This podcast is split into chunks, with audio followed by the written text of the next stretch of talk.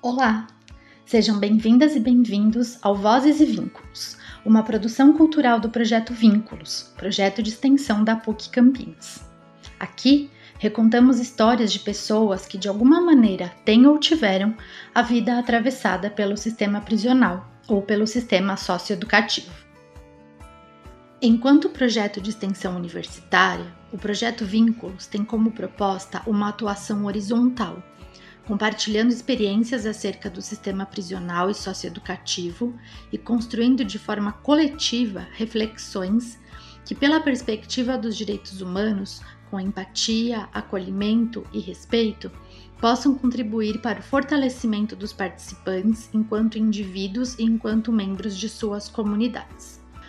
Com nosso público-alvo, Buscamos alcançar esse objetivo através de oficinas e rodas de conversa mensais, realizadas presencialmente na sede dos órgãos parceiros, que em 2022 são o Centro de Referência de Assistência Social CRAS do Jardim Amanda e o Centro de Referência Especializada de Assistência Social, o CREAS, ambos no município de Hortolândia, região metropolitana de Campinas, interior do estado de São Paulo.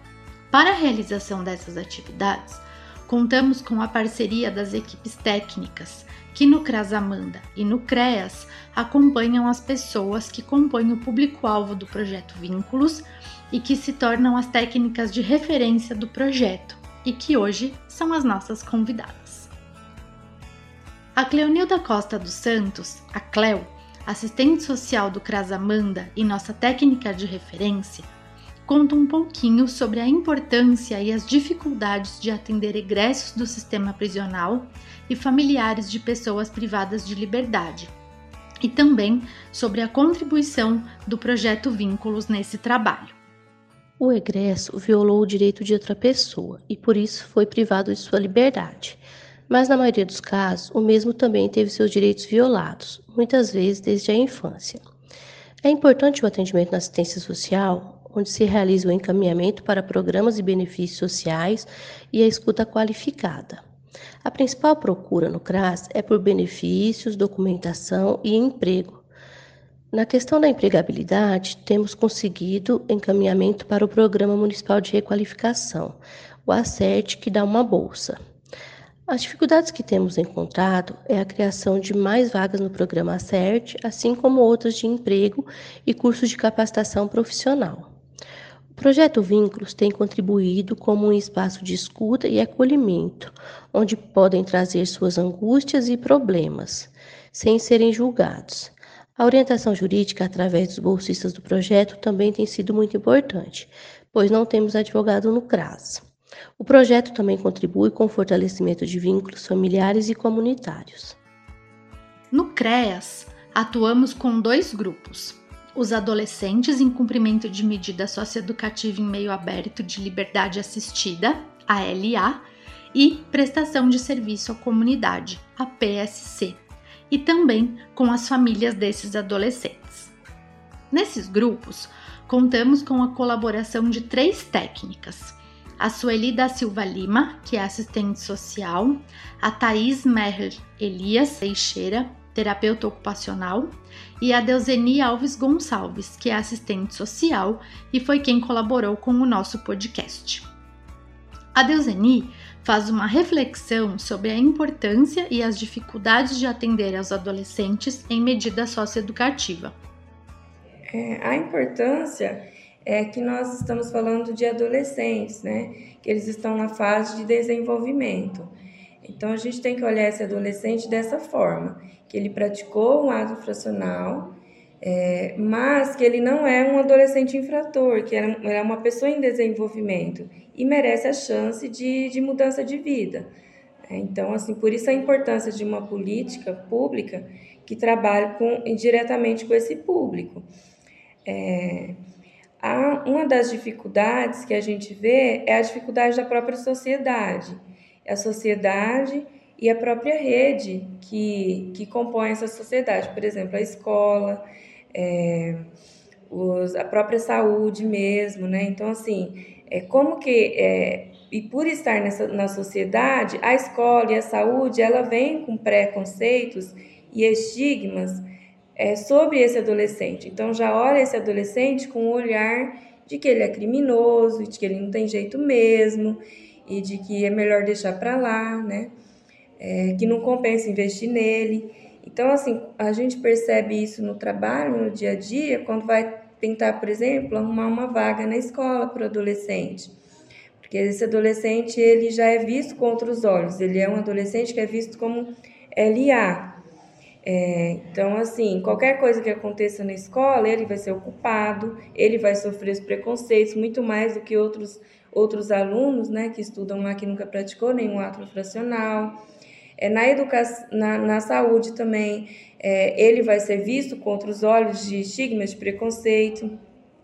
E na própria família, né? Às vezes, na própria família mesmo, é, os próprios pais não acreditam na mudança desse adolescente.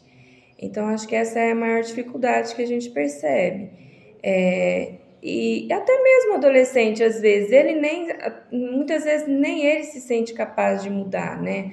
Ele não vê outros horizontes, não vê outra perspectiva diferente daquilo que ele já é acostumado a fazer, principalmente se ele já ficou muito tempo enraizado no universo infracional. É, então, a dificuldade é de mostrar para esse próprio adolescente, para a família e para a sociedade, que ele tem jeito sim, e de, por ele estar em desenvolvimento, ele merece a chance é, de tentar fazer algo novo, né? Sobre os desafios em trabalhar com as famílias dos adolescentes, a Deuseni nos explica que as famílias, é, nós percebemos assim que tem muitas famílias que a gente chama de funcional, que é aquela família que ela oferece todo o suporte para o adolescente, né? É, tanto suporte de proteção, de segurança, que está garantido no ECA, mas também tem famílias que não são protetivos o suficiente para esse adolescente e que não é nem é por maldade, é por questões mesmo até financeiras. Então, assim, por exemplo, as mães que saem muito para trabalhar, então elas passam a semana inteira fora de casa, o dia todo, e acabam tendo poucos pouco contatos com esses filhos. E aí eles são criados às vezes soltos, assim, mas não por por maldade mesmo, por questão de que precisam de dar conta, né, da questão financeira dentro de casa, porque tem outras crianças pequenas também, outros filhos, né? Então, aí nesse sentido, ela acaba não protegendo e, e a própria sociedade também não protege, porque é mais de 90% dos adolescentes que nós atendemos em cumprimento de medidas socioeducativas são famílias de são adolescentes de baixa renda e que estão em comunidades muito pobres e que ali já está é, a questão da violência é, muito enraizada ali. Sobre a contribuição do projeto Vínculos, Deuseni afirma: é, esse projeto é muito importante porque é, vem pessoas de fora, né, pessoas que são pesquisadoras, profissionais, que vêm com um olhar é, teórico, mas que ao mesmo tempo ele, se, ele junta muito com a prática. Então a gente percebe muito a questão da praxis mesmo porque é um, uma, uma teoria, pesquisa da, de universidades, mas que ela se encaixa perfeitamente com o cotidiano, com o dia a dia desse, desse trabalho com os adolescentes. E é muito importante até para os adolescentes também verem, terem esse contato com uma universidade, que a maioria deles é, não tem isso na família, nunca nem frequentaram, não sabe nem como que faz, às vezes, para ingressar numa universidade, né? A gente percebe isso. Às vezes a gente pergunta, ah, o que você gostaria de fazer? Ah, queria fazer tal, é, tal curso, quero ser engenheiro, mas nem sabe que a engenharia é uma faculdade, é um universo muito distante da realidade deles, que tem pouca alfabetização. Então, eles terem contato com estagiários, com professores de uma universidade, isso desperta neles um interesse até mesmo de concluir o ensino e ingressar numa faculdade, né? Então, é bem importante esse olhar que, que o projeto traz para o serviço de medida socioeducativa. Como indicamos no episódio anterior, no CREAS também tivemos a oportunidade de conhecer melhor o trabalho da equipe que atende a população em situação de rua, entre os quais egressos do sistema prisional, que também foram ouvidos e cujos relatos serão apresentados em breve neste podcast. Convidamos a Mariana Faria Calef, técnica de referência da população em situação de rua do CREAS de Hortolândia, para nos contar sobre a importância e as dificuldades de atender a esse grupo. e como o trabalho delas pode contribuir para esta população. Ela atua junto com a Bárbara Cardoso de Oliveira Araújo. Mariana contextualiza a atuação do CREAS e nos ajuda a entender melhor as dificuldades e a importância do trabalho com pessoas em situação de rua. Acredito que seja importante dizer sobre o pano de fundo, de onde nosso olhar e nossas intervenções partem. O CREAS é um dos serviços que compõe nossa política pública chamada SUAS, Sistema Único de Assistência Social. Uma política que tem suas raízes na Constituição Cidadã e que traz o cidadão como uma pessoa com direito a ter direitos. Então, é dentro desta perspectiva que trabalhamos com a população em situação de rua. A partir dela, podemos compreender que as pessoas que se encontram em situação de rua tem quase todos os seus direitos violados, como o acesso à habitação, saúde, emprego e renda, lazer, segurança alimentar, direito à convivência familiar e comunitária, inclusive o direito à cidade, pois há um estigma social de que quem está na rua é perigoso, preguiçoso, viciado, e sabemos que isso não é verdade. Inclusive, uma parcela desta população são trabalhadores mas que muitas vezes estão em trabalhos mal remunerados, sem direito trabalhista, sem garantia de uma constância. Este estigma inviabiliza que outras realidades de quem se encontra em situação de rua possam ser vistas e faz com que sejamos acionadas frequentemente para fazer uma higienização dos espaços públicos, para retirá-los da cidade, para onde os olhos não podem enxergá-los. Estes pedidos são feitos tanto por representantes de setores públicos quanto por munícipes. Neste sentido, este estigma é uma das nossas principais dificuldades. Outra dificuldade é a falta de ferramentas, ou melhor, como este estigma associa-se às políticas públicas e limita a construção de políticas, de ferramentas efetivas e que poderiam propiciar sua saída da rua, pois entende-se que a questão da pessoa estar em situação de rua é uma questão de desejo individual e, portanto, que depende de ações individuais, e sabemos que isso não é verdade, pois é um fenômeno social complexo que tem suas raízes na história do nosso país escravocrata e desigual. Nesse sentido, depende de intervenções complexas das diferentes políticas, assim como uma mudança estrutural enquanto sociedade. Eu vejo que a importância do nosso trabalho se dá de duas maneiras. A primeira, diretamente com a população em situação de rua, a partir de atendimentos individuais e em grupo, no qual a escuta e a acolhida são premissas das nossas intervenções. E a partir disso, realizamos ações mais individuais, como emissão de documento, inserção em outras políticas públicas, retorno familiar quando de interesse do usuário. A segunda maneira é diretamente com os munícipes que têm moradia, comerciantes e outros profissionais, mas que interfere diretamente a garantia de acesso e permanência da população em situação de rua.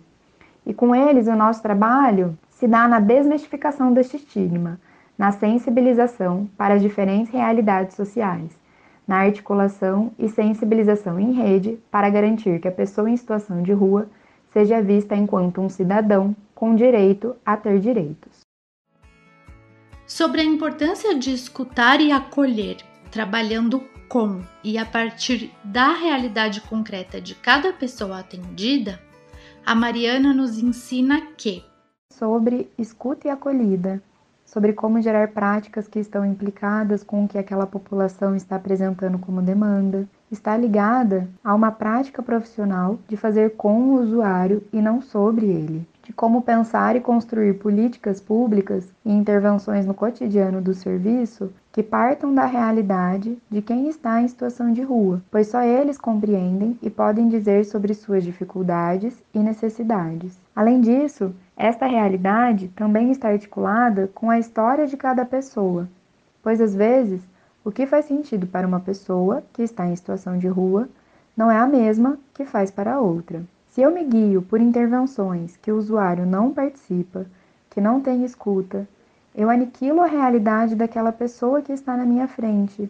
sua história, seus desejos, assim como as possibilidades e potencialidades que ela tem para enfrentar uma realidade que eu não conheço e que só ela pode dizer. Inclusive, podemos pensar na não aderência do usuário ao serviço nesta perspectiva, pois se eu oferto algo que não faz sentido para sua realidade, qual é a possibilidade de ter alguma aderência? Podemos pensar na efetividade deste trabalho que se faz sem escuta, sem acolhimento. Acho que o nosso papel, enquanto técnicos do serviço público, é este: articular a realidade em conjunto com a história de cada um que atendemos, com o que cada política pode ofertar e, a partir disso, pensar em outras ações que ainda não estão postas, que precisam ser pensadas de forma coletiva, com o território e com o usuário.